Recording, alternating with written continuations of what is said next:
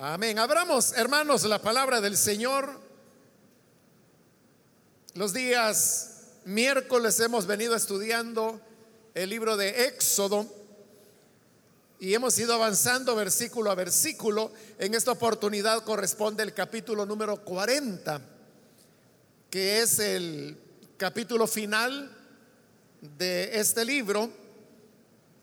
Y con la ayuda del Señor estaremos finalizando el día de hoy el capítulo y con él pues también el estudio del libro del Éxodo.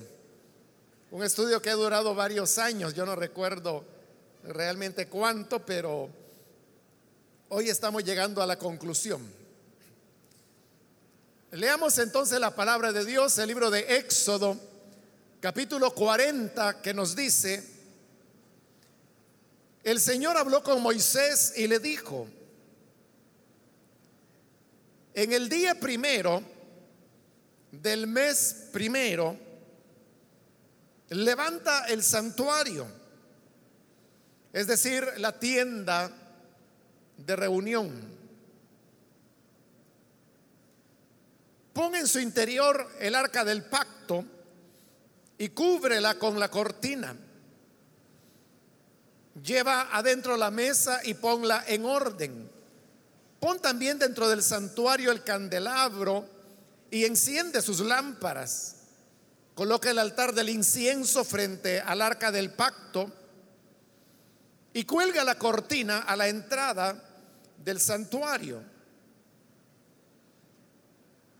Coloca el altar de los holocaustos frente a la entrada del santuario la tienda de reunión. Coloca el lavamanos entre la tienda de reunión y el altar y pon agua en él. Levanta el atrio en su derredor y coloca la cortina a la entrada del atrio.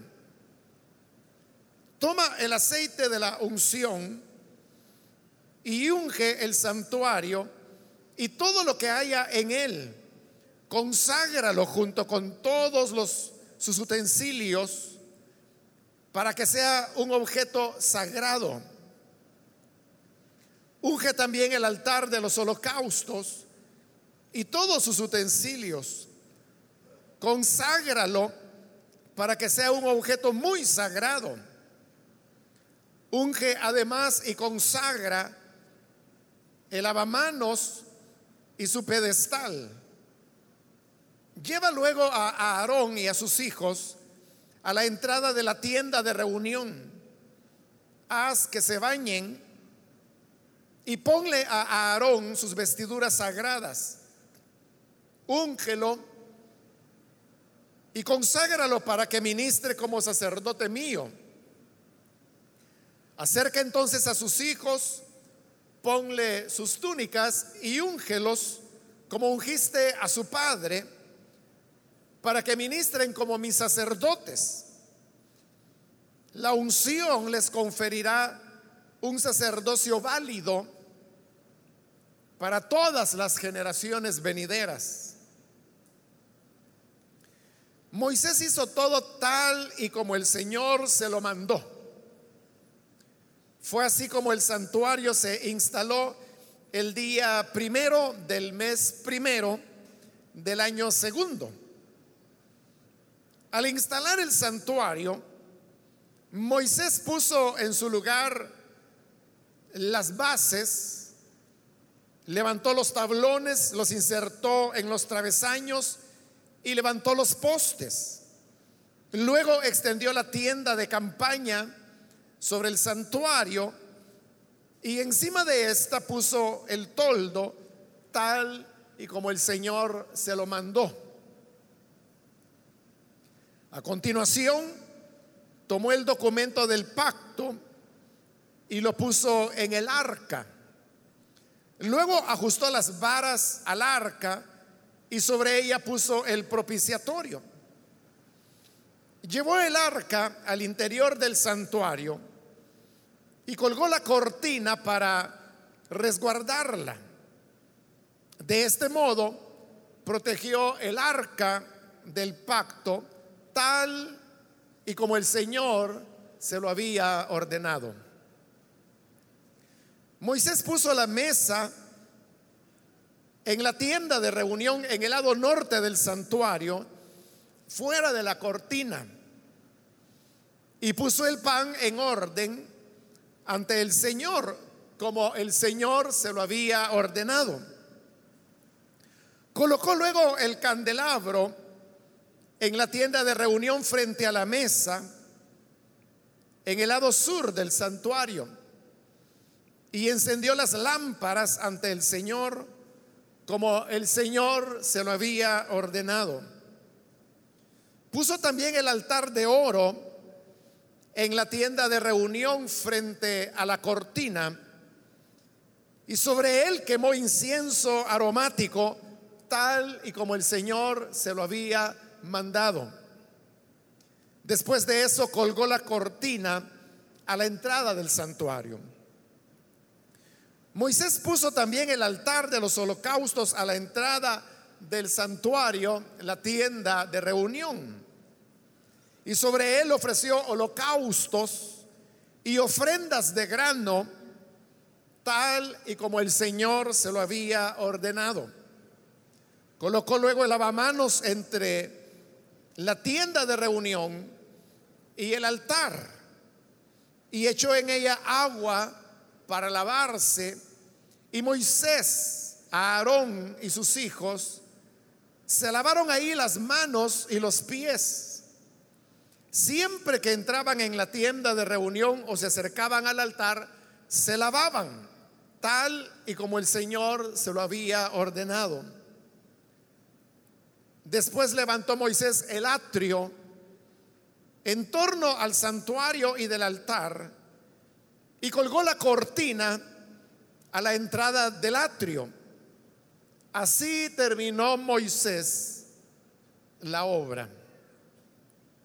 En ese instante, la nube cubrió la tienda de reunión y la gloria del Señor llenó el santuario.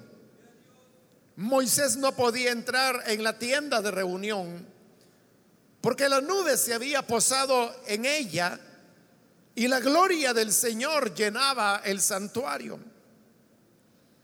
Siempre que la nube se levantaba y se apartaba del santuario, los israelitas levantaban campamento y se ponían en marcha.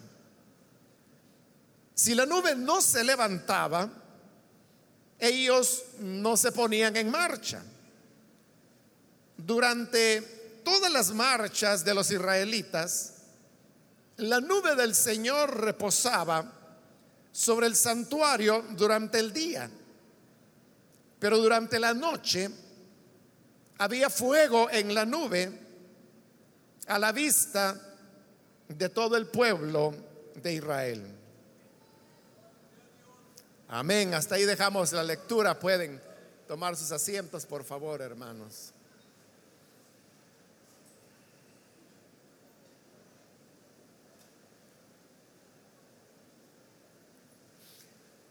Hermanos, en los capítulos anteriores, que son ya casi la parte final de este libro del Éxodo, hemos estudiado cómo los artesanos, bajo la dirección del gran maestro Besalel, fueron construyendo cada uno de los elementos que formaban el tabernáculo, como también sus muebles.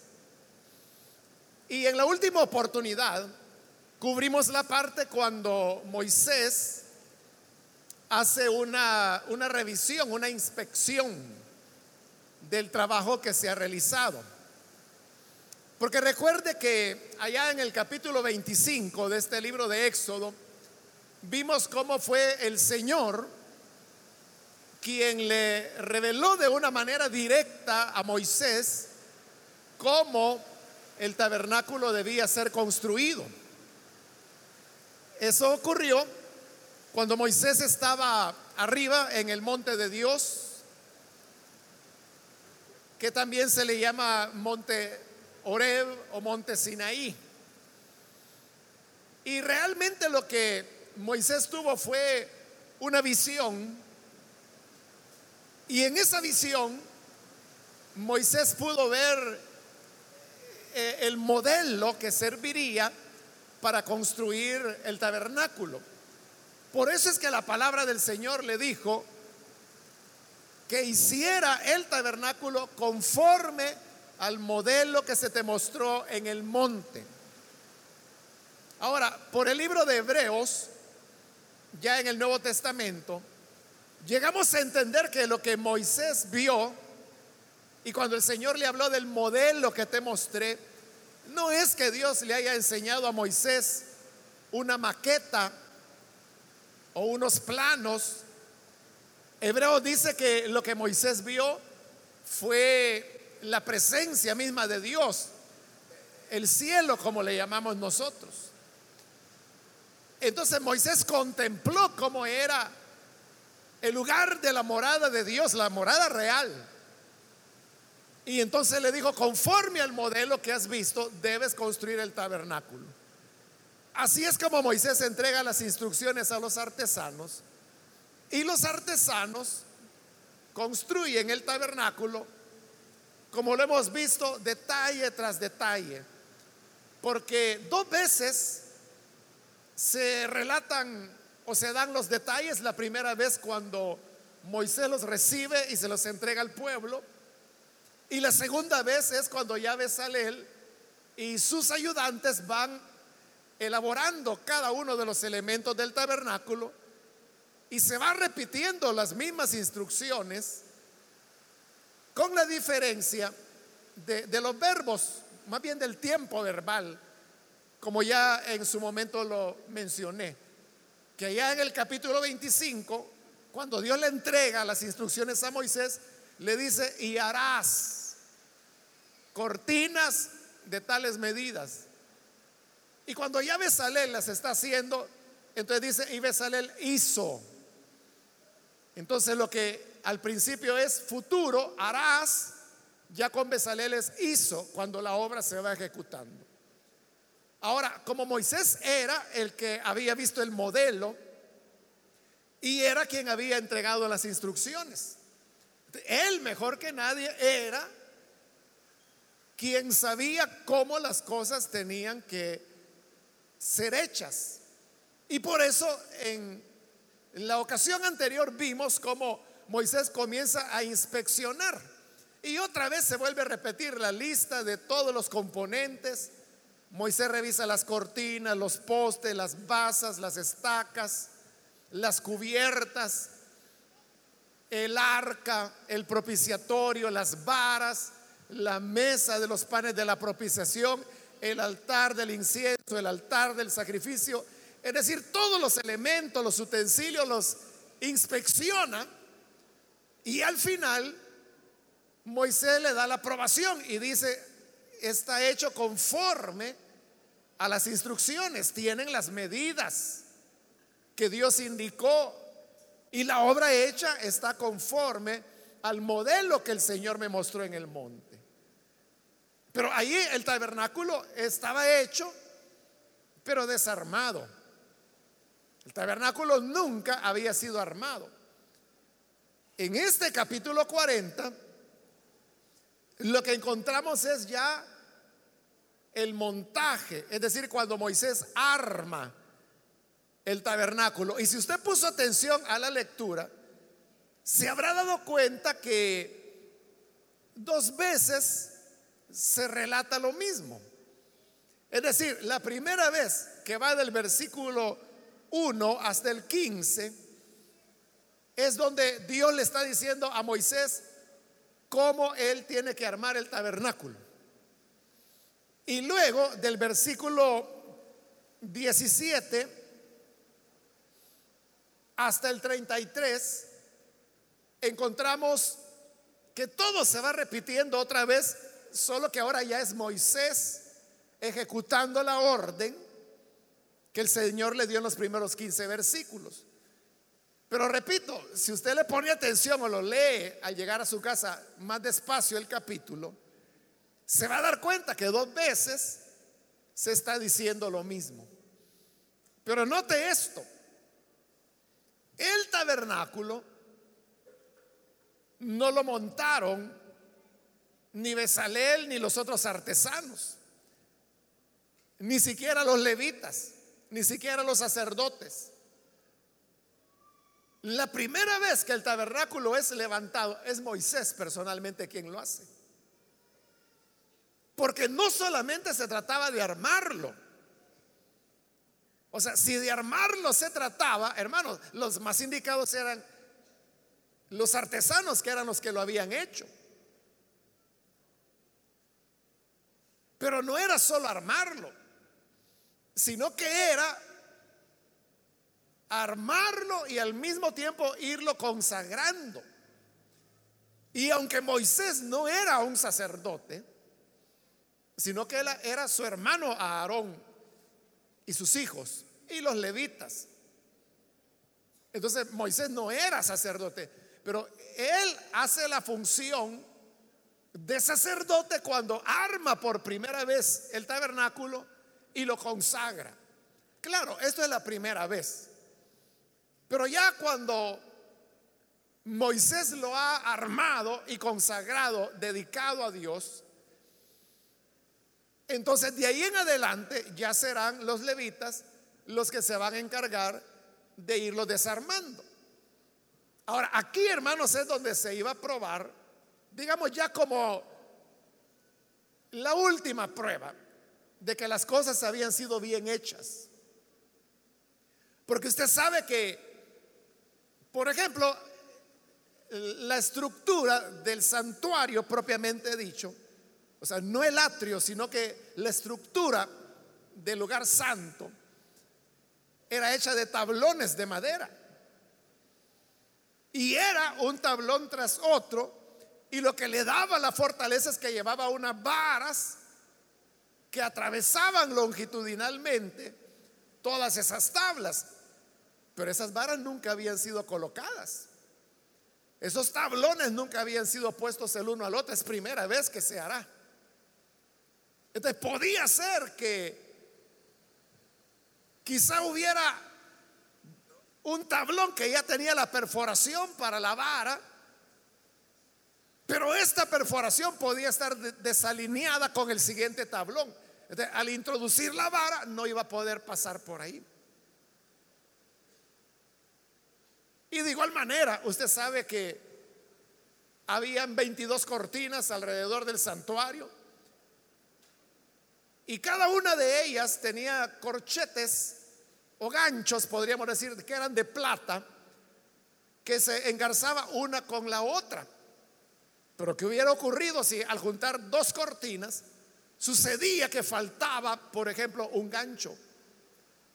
O que faltaba el ojete donde el gancho iba. Era confiar, y, ese es el punto, hermano, de haber sido tan cuidadosos en la elaboración del tabernáculo para que no fuera a ocurrir eso al momento en que ya Moisés lo estuviera armando. Esto nos habla, hermanos, del cuidado que nosotros debemos tener cuando hacemos la obra de Dios. La obra de Dios quedará finalizada como un santuario, como dice Pablo, donde more el Señor, siempre y cuando cada uno hagamos la parte que nos corresponde bien. Porque cuando alguno de nosotros no estamos en el lugar donde deberíamos estar, o no estamos haciendo lo que Dios quiere que hagamos, o quizás sí lo estamos haciendo, pero no exactamente como Dios quiere que lo hagamos. Entonces, ¿qué va a ocurrir? Que el cuerpo, que es la iglesia, saldrá afectado. Por eso es que la escritura dice que el cuerpo, refiriéndose a la iglesia, dice que va creciendo unido por las coyunturas, dice las cuales dice bien concertadas. O sea, usted sabe, las coyunturas son las articulaciones. Y podríamos hablar, por ejemplo, de la articulación de, la rodilla. Para que la, rodilla funcione bien y, podamos dar paso, caminar, sentarnos, etcétera, la coyuntura tiene que estar bien concertada. Esto significa bien acoplada. O sea, cada detalle debe estar bien hecho para que nuestra rodilla funcione. Ahora, estoy seguro que aquí hay hermanos y hermanas que a veces por golpes o a veces por practicar deportes se han roto los meniscos. Que le cuenten ellos cómo se siente cuando algo no está bien concertado en la rodilla. Bueno, la, cura para los meniscos es cirugía. O sea, pero es tal la molestia de los meniscos que la gente termina en el quirófano porque, o sea, no hay otra manera de reparar el daño. pero ¿qué es lo que ocurre cuando un menisco se rompió? Que el menisco es un elemento eh, tan pequeño que vendría siendo en mecánica el equivalente de como de un valero que es lo que le da movilidad a la rodilla, pero cuando está roto,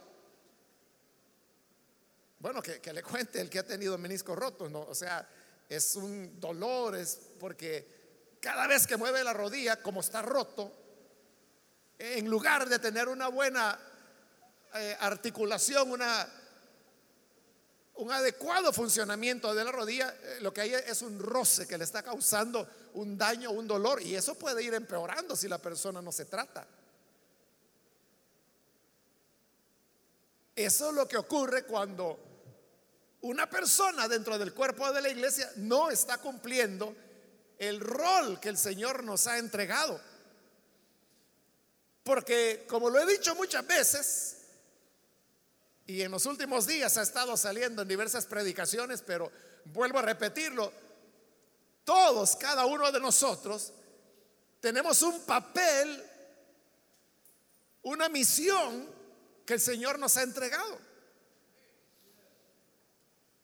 Cada uno de nosotros hemos recibido al menos, al menos un don de parte de Dios. Ese don puede ser un don de los nueve sobrenaturales, como el hablar en lenguas, profecía, interpretación de lenguas, poder, fe, sanidades, Pudiera ser también palabra de ciencia, palabra de sabiduría, discernimiento de espíritus. Esos son los nueve dones sobrenaturales, pero hay otro tipo de, de dones que ya no son sobrenaturales, pero que son talentos que Dios ha entregado a las personas. Hay personas y hay, listas en el Nuevo Testamento que habla de aquellos que presiden, de los que hacen misericordia, de los que administran. Entonces, dentro de la iglesia, hermanos, se necesita de todo. Se necesita de todo.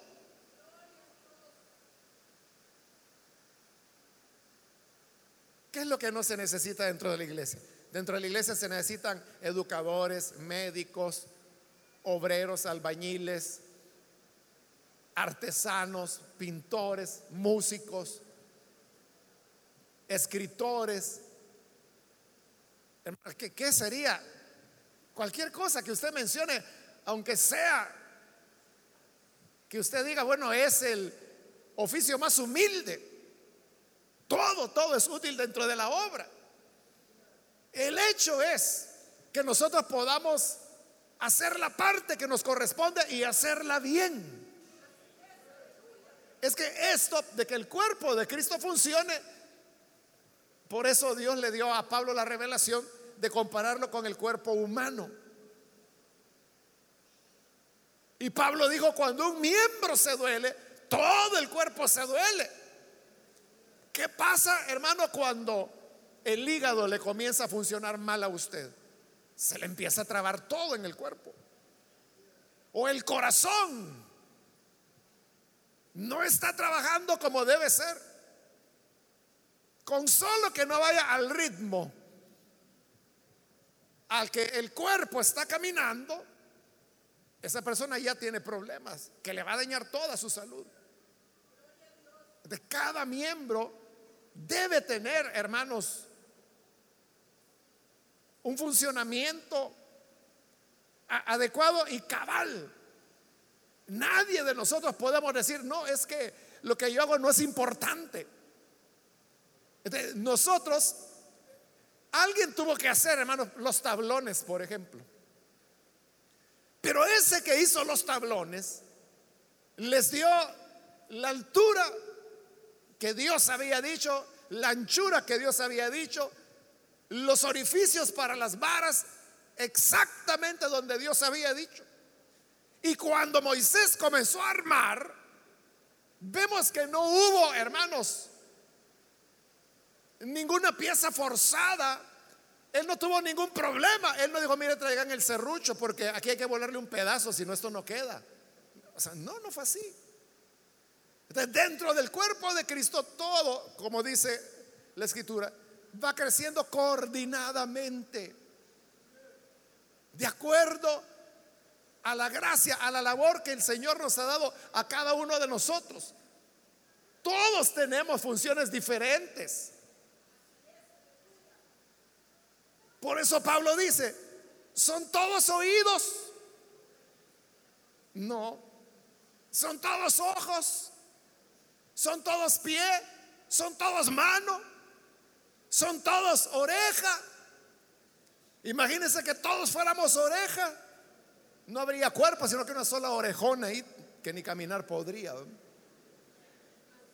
No, lo que necesitamos es que haya la combinación de todos los elementos. O sea, yo sé, hermanos, que quizás pues por porque uno los tiene al frente todo el tiempo. Quizás muchos anhelan y dicen, "No, yo lo que quiero es predicar la palabra. Yo lo que quiero es ser pastor." Pero si todos fuéramos pastores, todos estuviéramos aquí en la plataforma y no habría nadie en las sillas. ¿Entiende? Entonces se necesita de todo. Se necesita la participación y el papel. Ahora, la clave de todo esto es que lo que el Señor le dio a usted, hágalo perfecto. Hágalo bien. Y no importa si este día le dijeron, hermano, hoy a usted le va a tocar allá en el baño. Ahí va a estar en la puerta. O sea, pero si eso, esa función usted la hace bien, eso contribuye a que la obra de Dios pueda caminar como se debe. Yo recuerdo, hermanos, al iniciar el ministerio, nombramos a los primeros diáconos y diaconisas de la iglesia, que eran como dos hermanos y cuatro hermanas, eso era todo. Y uno de los hermanos era, era el diácono. Y yo recuerdo que el primer día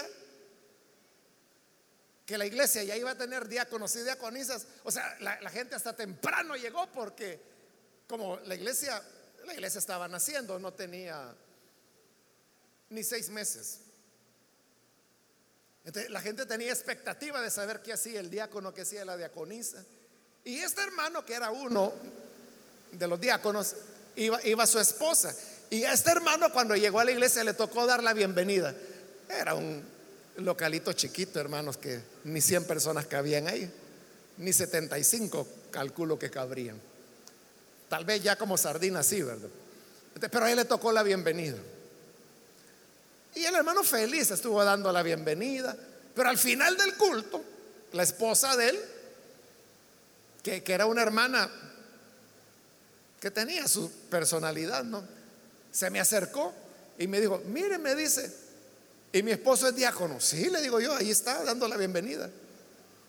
Y me dice, ¿y eso qué es? Me dijo. Si eso de dar la bienvenida, eso cualquiera lo puede hacer. ¿Para qué lo nombro diácono? Me dijo. Pero yo no sé cuántos acá, quizás su, su conversión al Evangelio se produjo por la manera como le dieron la bienvenida al llegar a la iglesia. O sea, porque yo he oído testimonios de, de personas que llegaron a la iglesia y lo primero que les impactó de la iglesia fue la bienvenida que le dieron. Y, eso ya, ya, les cambió por completo el panorama. Ya, ya, cuando vinieron a sentarse, ya venían heridos. Y luego el predicador terminó de rematarlos y cayeron en los brazos de Jesús. Amén, gloria a Dios. Entonces, esto es lo que ocurrió acá. Ahora, Moisés, hermanos, no sé si ya lo notó también, que el tabernáculo comenzó a construirse de adentro hacia afuera. Lo primero que Moisés tuvo que colocar fue el arca del pacto. Dice, bueno, leamos primero el versículo 2, dice, en el día primero del mes primero, levanta el santuario, es decir, la tienda de reunión. Había una fecha específica cuando el tabernáculo se iba a levantar. Y el Señor le dijo, hazlo el día primero del mes primero. Es decir, que fue cuando Israel cumplió un año exactamente de haber salido de Egipto. Porque el día de la Pascua, cuando salieron en el Éxodo, eso lo estudiamos, pero hace ya algunos años, ¿no? Pero tal vez algunos lo recuerdan, que el Señor le dijo a Moisés, le dijo, este día, el día del Éxodo, ustedes lo van a contar como el primer día del año. Por eso es que el calendario judío es diferente al nuestro. Para nosotros el año comienza el 1 de enero. Para el judío no. Es en el aniversario de la Pascua, de cuando salieron de Egipto. El Señor les dijo, este será el primer día del año. Pero aquí ya están, en el, ya pasó un año. Ya no lo recuerda usted, pero allá por el capítulo 19, estudiamos que de Egipto al monte de Dios le tomó tres meses al pueblo de Israel llegar. Es decir, iban bien despacio, muy despacio, era más un paseo. Claro, llevaban su ganado, llevaban niños, llevaban ancianos, iban muy despacio. Y ahora que se va a levantar el tabernáculo, ya se cumplió un año de haber salido de Egipto. Esto significa que ellos tardaron nueve meses en la construcción de todos los elementos del tabernáculo. Entonces es en el aniversario de la salida de Egipto que lo iban a levantar. Y ve el versículo 3. Pon en su interior el arca del pacto. O sea, ahí comenzaba. Lo primero que había que poner era el arca del pacto. Y luego le dice, y cúbrelo con la cortina. Es decir, el arca del pacto y luego el velo, como le llamamos nosotros. Y luego alrededor, usted puede seguir leyendo ahí, va armando todo, todo, todo, hasta que por último es el atrio. Entonces lo está armando de adentro hacia afuera.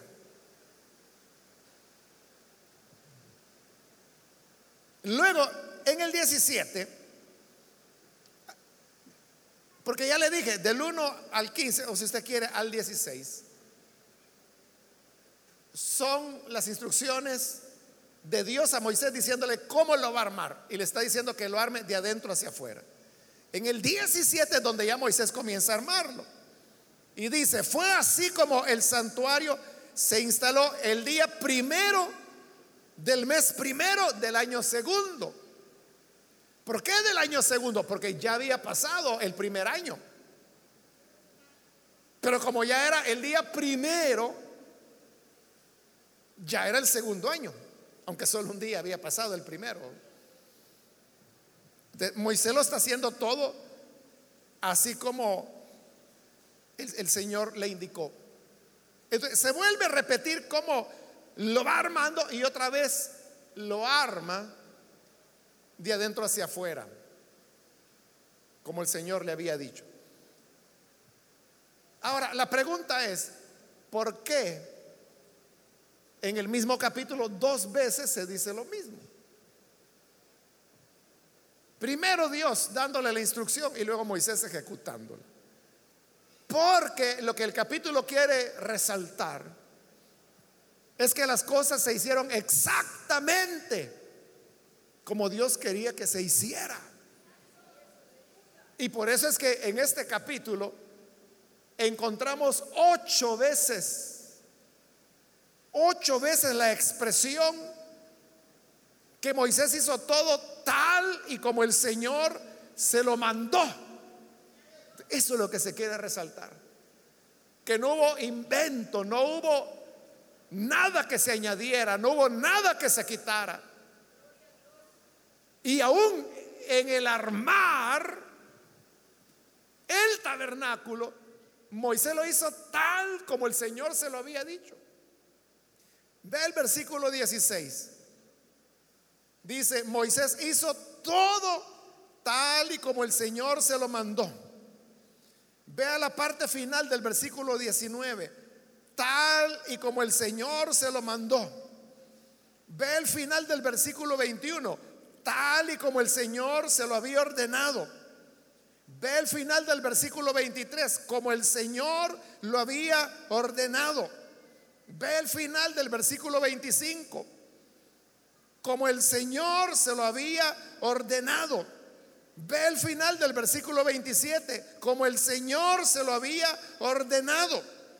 Ve el final del versículo 29, como el Señor se lo había ordenado. Y ve el final del versículo 32, tal y como el Señor se lo había ordenado. Ocho veces se nos dice que lo hizo todo tal como el Señor se lo había ordenado. Porque es en la obediencia a Dios que el Señor dará la aprobación, porque a lo que sigue de armar el tabernáculo es el descenso de la gloria de Dios para colocarse sobre la tienda de reunión o tienda de la morada, como traducen otras versiones. Que me gusta eso de morada, porque era donde Dios moraba. Pero vea, nosotros muchas veces queremos que el Señor venga, que se manifieste y le decimos, Señor, desciende, Señor, ven sobre nosotros, ven a morar con tu pueblo, desciende. Hay cantos que hablan de desciende, desciende, desciende. Pero no se trata solo de pedirlo o de cantarlo. Se trata de hacer tal y como el Señor lo ha ordenado para que su gloria descienda sobre su pueblo. Esa es la clave. ¿Cuándo es que la gloria del Señor viene sobre la iglesia? Cuando la iglesia hace tal y como el Señor lo ha ordenado.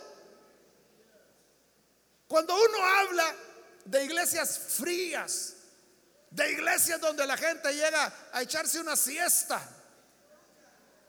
Entonces, ¿qué es lo que está pasando? ¿Por qué la gloria del Señor no desciende ahí? Es porque pudiera ser que hace años la voluntad del Señor ya no se hace ahí. Pero cuando hacemos las cosas tal y como el Señor la ha ordenado, su gloria desciende y descendió con tal poder que ni Moisés podía entrar dentro del santuario. La gloria del Señor lo llenaba de tal manera que ni Moisés podía entrar, siendo el amigo de Dios, el que hablaba cara a cara con él. No podía entrar por la gloria, la majestad del Señor que estaba ahí. Entonces lo que nosotros debemos hacer es obediencia, esa es la clave. Este gran hombre de Dios, Carlos Finney, se llamó él, conocido como el apóstol de los avivamientos, le decían a él, porque era un hombre, hermanos, que el avivamiento le rodeaba a él. Donde quiera que iba, ocurría un avivamiento. Hay una historia de Finney que él iba de una ciudad a otra porque iba a otra actividad de avivamiento en otro lugar del país. Y él iba en el tren. Iba al lado de la ventana en el tren. Y junto a la línea donde el tren iba a pasar, había un bar. Y en el bar, pues la gente estaba haciendo lo que hacen cuando van a un bar. Estaban tomando, estaban emborrachándose, estaban manoseando a las mujeres que estaban ahí, hablando vulgaridades, es decir, lo que hay en un bar. Y la gente estaba dentro del bar cuando oyeron que el tren venía. Y como la línea estaba al lado del bar, ellos vieron por la ventana el tren que iba a pasar y hay borrachos ahí con las botellas en la mano, con las copas en las manos, abrazando a las meretrices que estaban ahí. Y empiezan a ver el tren pasar. Cuando de repente vienen los vagones ya de pasajeros. Y entre esos vagones de pasajeros, en la ventana iba Finney. Y lo ven pasar. Y solo lo vieron pasar en el tren. Y uno de los borrachos comenzó a llorar. Y luego el otro. Y las prostitutas que estaban ahí comenzaron a llorar también. Y comenzaron a quebrantarse. Y todos en el bar terminaron convirtiéndose ese día, arrepintiéndose.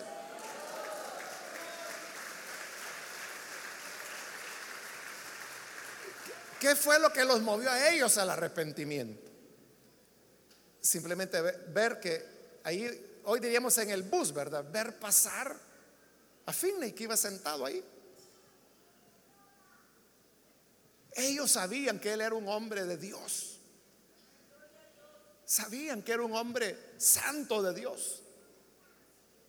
Este, ese contraste entre ver a ese hombre en los negocios de su padre mientras que ellos estaban en un bar de perdición, les causó tal conmoción y arrepentimiento que terminaron llorando y creyendo ahí en el bar.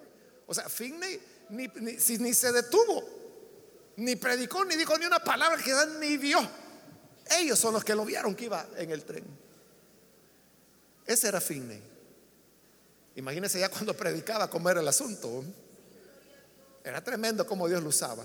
Por eso le llamaban el apóstol de los avivamientos. Entonces lo que le quiero decir es que, que Finney escribió un libro sobre el tema del avivamiento. Y en el primer capítulo, en la primera página, en la primera línea, o sea, nunca lo voy a olvidar. Yo leí ese libro hace, no sé, allá por la década de los 80, 30 años atrás o más lo leí. Pero nunca lo voy a olvidar. Me impresionó que las primeras palabras, la primera línea del primer capítulo de la primera página del libro, y comienza diciendo, el avivamiento es un regreso a la obediencia a Dios. Punto. Así comienza el libro. nunca lo olvide. El avivamiento es un regreso a la obediencia a Dios. Hay gente que pide avivamiento y no sabe lo que está pidiendo. Hay gente que dice, avívanos Señor, avívanos Señor, avívanos Señor. Pero, ¿y, usted qué entiende por avivamiento? Hay gente que entiende actividad, dinamismo, que la gente brinca, salta, baila. O algunos dicen, no, avivamiento es que los enfermos van a sanar, que habrá muertos que van a resucitar. Pero este hombre de Dios dice, no, no. El avivamiento es regresar a la obediencia de Dios. Y es lo que estamos viendo acá. Por eso lo repite tantas veces. Hizo como el Señor se lo había mandado, tal como el Señor se lo había mandado. Y eso hizo que la gloria de Dios descendiera. Entonces, no se trata, hermanos, de decir, vamos a tener un congreso y vamos a invitar 11 cantantes y le vamos a poner Congreso Avivamiento 2017. Eso no va a traer al avivamiento. Lo que va a traer es un montón de desocupados que quieren oír música. El avivamiento viene cuando nos decidimos obedecer a Dios, hacer las cosas tal como Él las manda. Si nosotros todavía estamos pensando, hermano, y será pecado echarse unos tragos, hermano, y si Pablo le aconsejó a Timoteo que bebiera un poco de vino, yo no pudiera tomar un poquito también. O sea, mientras estemos así a medias tintas, con un pie en el mundo y el otro también, entonces nunca vamos a tener una visitación de Dios. La gloria nunca va a venir. Así es.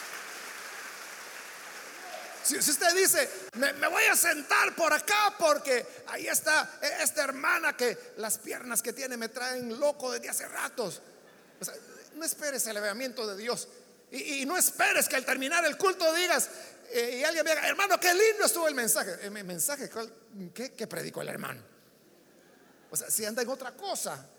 O, el que vino porque hay alguien que le debe, le dice, ahí en la iglesia le voy a caer, ahí le voy a cobrar. Y delante del diácono para que le dé pena. No es así. Es cuando todos vengamos con el deseo de hacer la voluntad de Dios, de ser santos, de obedecerle, de hacer tal y como el Señor lo ha mandado. Cuando lo hagamos así, ni vamos a poder entrar en el edificio, hermanos por la gloria del Señor. Y luego en el versículo 33, después levantó Moisés el atrio, que era ya lo más externo, es decir, lo último, en torno al santuario y al altar, y colgó la cortina a la entrada del atrio, es decir, la puerta, como le llamamos cuando vimos la construcción. Era lo último ya. Y dice, así terminó Moisés la obra. Y cuando leemos esa expresión, así terminó Moisés la obra, nos recuerda las palabras del Génesis, ¿no? De cuando Dios creó los cielos y la tierra. Y uno diría, bueno, pero ¿por qué dice aquí que Moisés terminó la obra? Si quien la hizo fue Besalel. Claro, Besalel fue el que lo hizo manualmente con sus ayudantes. Pero todo era bajo la dirección de Moisés. Fue este Moisés que cuando iniciamos Génesis vimos como casi lo matan. Y que si no es por unas mujeres que se organizan para salvar al bebé y que termina siendo adoptado por la hija del faraón, este Moisés hubiera muerto, como otros niños hebreos. Pero sobrevivió. Y ahora está terminando la obra. O sea, todo lo que ha ocurrido ha sido bajo su dirección. Claro, él nunca agarró una aguja. Él nunca agarró una sierra para cortar madera. Él nunca agarró una tenaza para engarzar las piedras preciosas del pectoral del sacerdote. Pero todo era bajo su inspiración, su instrucción y su supervisión. Es decir, él había cumplido su tarea. Qué bueno, hermanos, es cuando uno puede decir que así quedó terminada la obra. Como dice allá en Timoteo, he terminado la carrera. He acabado la obra.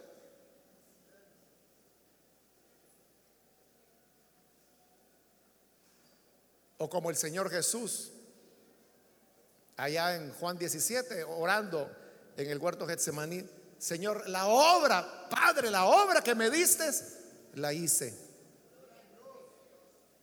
Podríamos nosotros decir que la obra que nos encomendó ya la hicimos. Quizás no la hemos hecho, ¿verdad? Porque si ya lo hubiéramos hecho, ya sería nuestra hora de partir.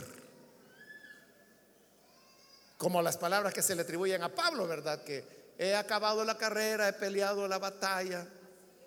Entonces, por lo demás, me espera la corona de vida. Es decir, yo ya terminé, hay que tengan buenas noches y ya me voy. Pero el punto es que estemos haciendo lo que el Señor nos envió a hacer.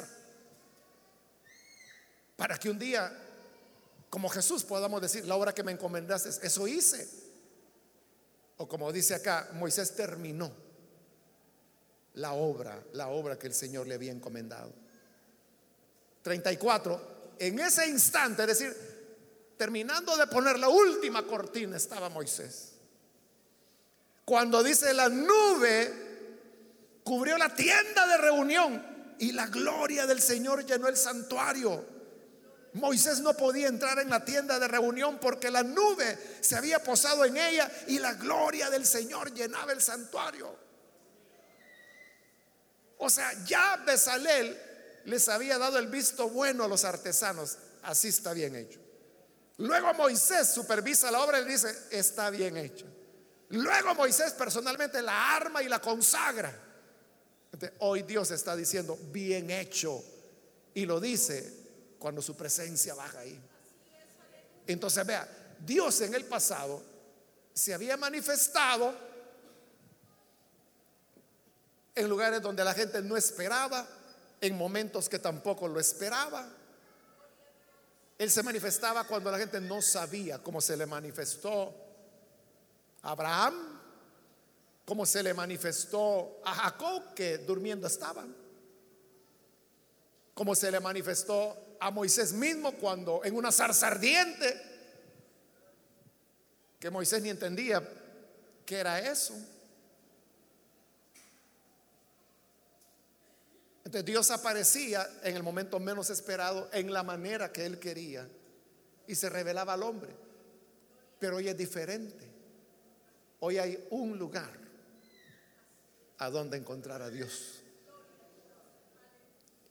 Por eso se llamaba el tabernáculo o tienda de reunión, porque era el lugar donde el hombre se reunía con Dios. ¿Quieres encontrar a Dios? Ve al tabernáculo. Y la gente iba, y como ahí lo dice,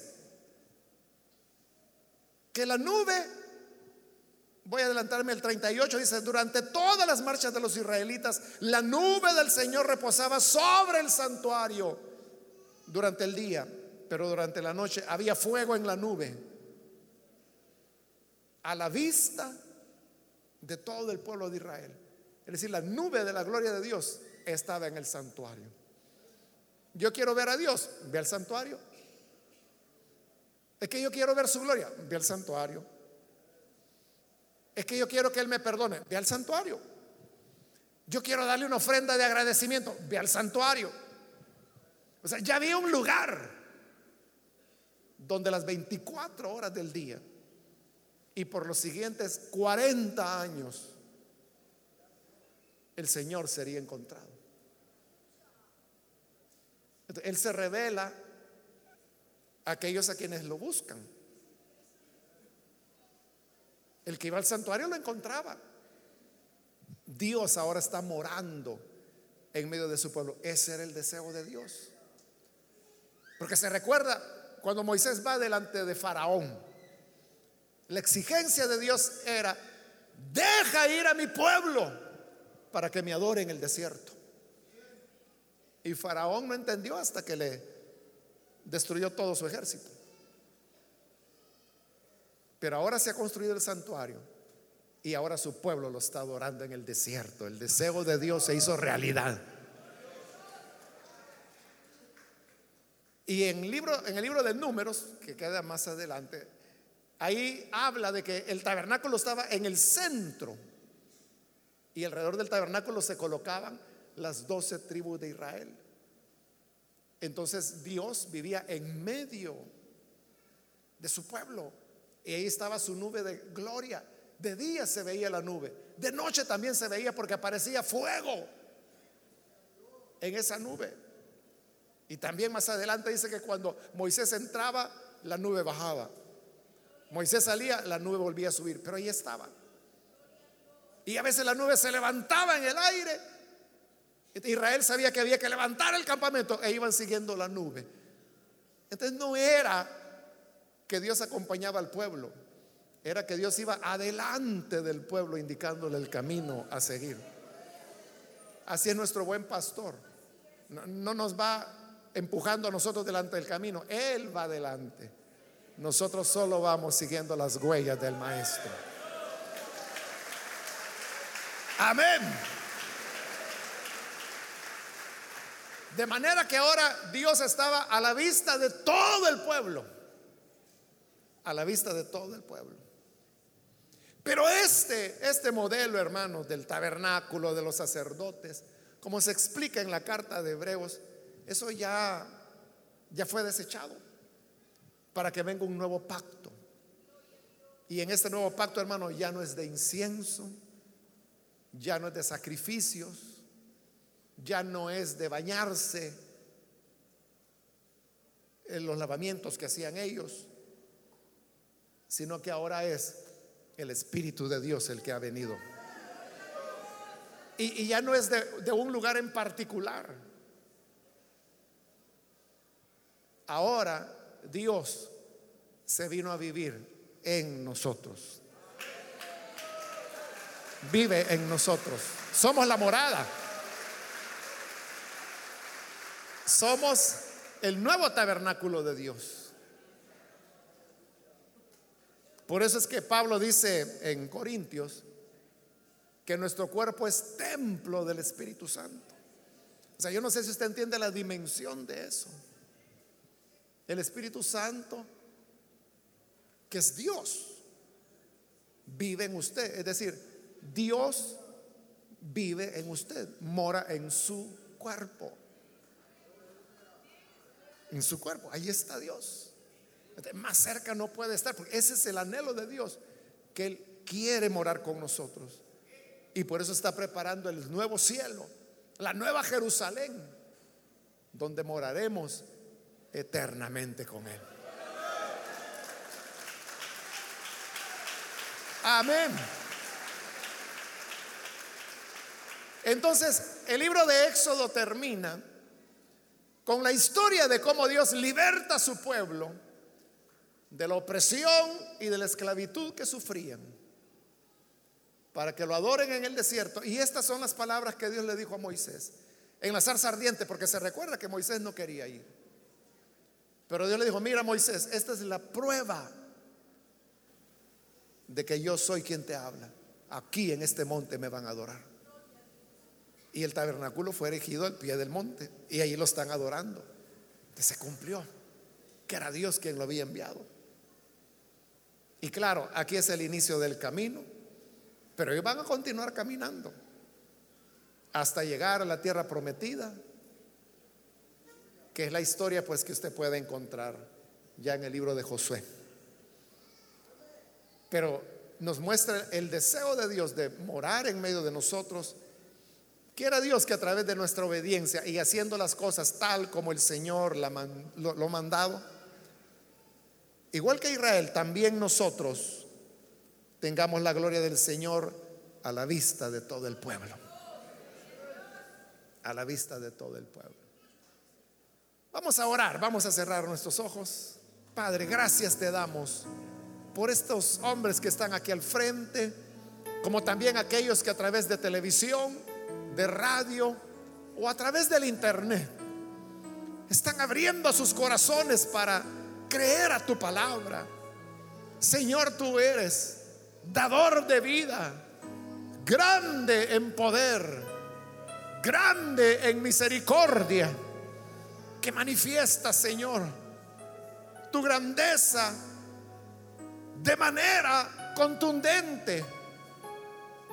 Gracias porque al dar este paso, estas personas están confesando su deseo y anhelo de hacer las cosas tal y como tú lo has mandado.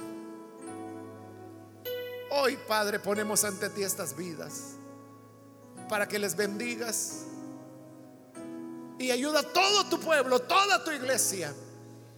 Ayúdanos, Señor, a seguir haciendo tu voluntad y que tu gracia, tu paz pueda acompañar a cada uno en este esfuerzo por hacer tal y como tú lo has ordenado. Para que tu gloria llene nuestras vidas y nuestra iglesia. Por Jesucristo nuestro Señor lo pedimos. Amén. amén. Amén. Damos gracias al Señor.